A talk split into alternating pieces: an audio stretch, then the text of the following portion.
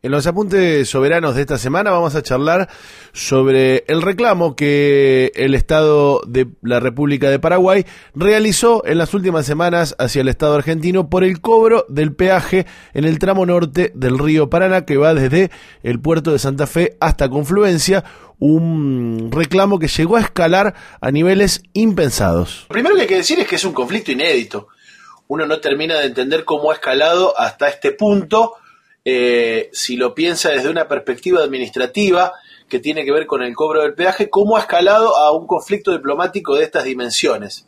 Digo, uno, eh, más allá de, conocer los pormenores técnicos, lo que no está claro cuáles son los pormenores políticos y geopolíticos eh, que hay detrás de esta escalada diplomática. aclarando algunas cuestiones, digo, para, para saber bien de qué estamos hablando, la Administración General de Puertos pasó a cobrar el peaje que antes cobraba la empresa Hidrovía Sociedad Anónima, mantiene tercerizados los trabajos, pero el peaje lo cobra el Estado argentino y contrata empresas. Estamos hablando del peaje que se cobraba, el único peaje que se cobraba en la vía troncal hasta enero de este año. Lo que pasó, lo que cambió, fue que a partir del decreto 1023-22, a partir del primero de enero de este año, se empezó a cobrar una tarifa extra, un, un peaje extra para el tramo que va desde el puerto de Santa Fe desde el kilómetro 590 del Paraná hasta Confluencia, el kilómetro 1240.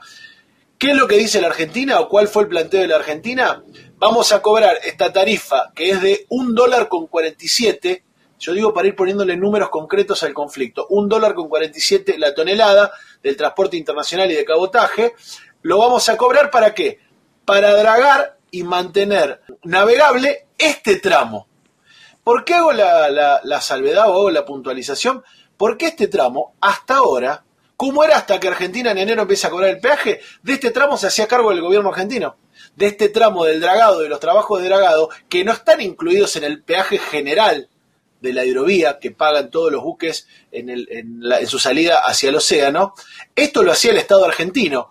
Tenía un impacto, estamos hablando de entre 20 y 40 millones de dólares, que dicho así parece una enormidad, pero cuando uno empieza a pensar lo que se exporta de la Argentina por la hidrovía, estamos hablando de cosechas de entre 25 mil y 30 mil millones de dólares que salen por la hidrovía. Cuando uno lo piensa, digo, los 40 millones pasan a ser una discusión menor. Pero digo, el primer punto a discutir es que hasta ahora de eso se hacía cargo el Estado argentino. ¿Qué es lo que dice a partir de este decreto en enero? Bueno, lo van a tener que pagar los barcos de cabotaje eh, que vengan desde el norte eh, y bajen por ese tramo. Ahí empieza un poco el conflicto, ¿no? Aquí muy cerquita nuestro fue que se firmó el Acuerdo Federal de la Hidrovía, en donde parecía que se iba a cambiar la política en torno al río Paraná.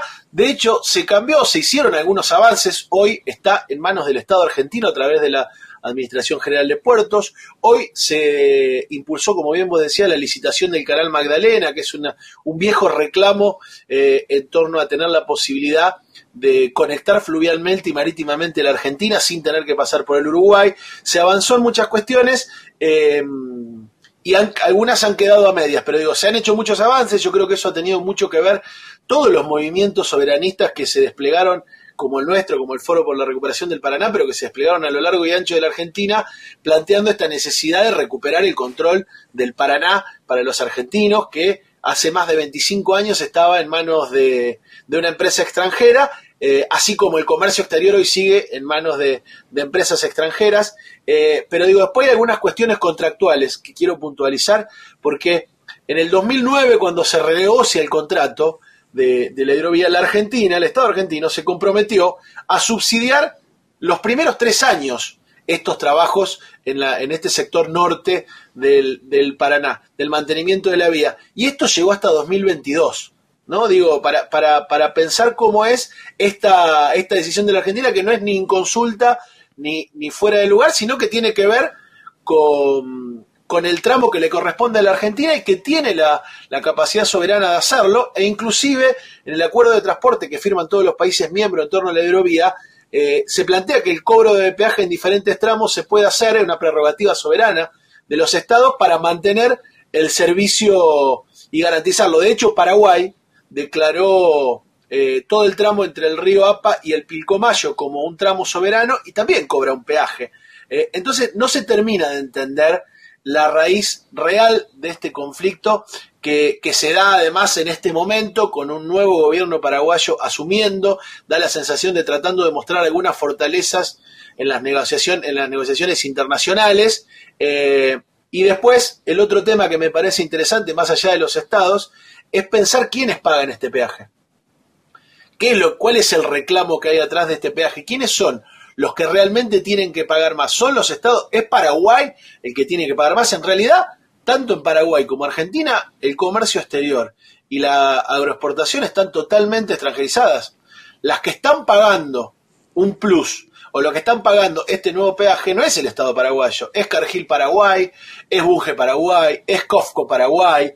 Digo, me parece que hay que indagar un poquito también atrás de, estos reclamos, porque aquí nosotros tenemos el órgano máximo de esas empresas multinacionales, el órgano de expresión máximo que es la Bolsa de Comercio Rosario, que es la Cámara de Industrias Aceiteras y la Cámara de Exportadores de Cereales, que son los que le han puesto número y nombre al reclamo que pareciera ser de los estados, pero en realidad es de los privados.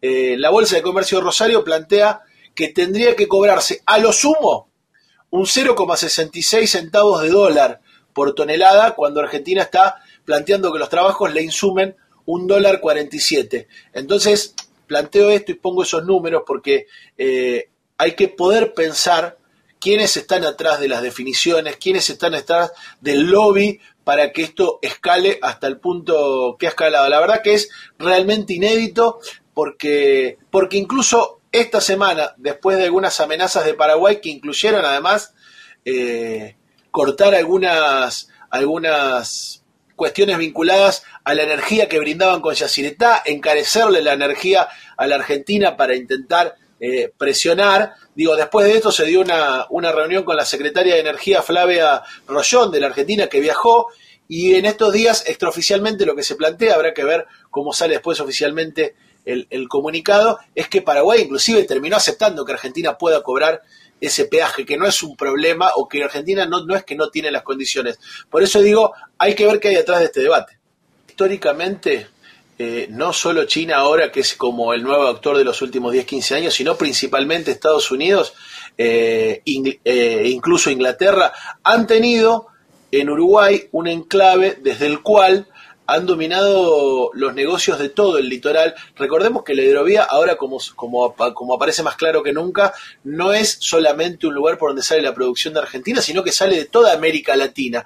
Y hasta el día de hoy, eh, el canal Punta Indio, que es el que pasa por Montevideo, eh, hace que cualquier barco que tenga que pasar, eh, que tenga que salir a Argentina, tenga que pasar obligatoriamente por Montevideo, donde existe este enclave eh, vinculado a estas empresas. El canal Magdalena implicaría romper un poco esa, esa idea y darle a la Argentina la posibilidad de tener todo el recorrido por territorio marítimo y fluvial argentino.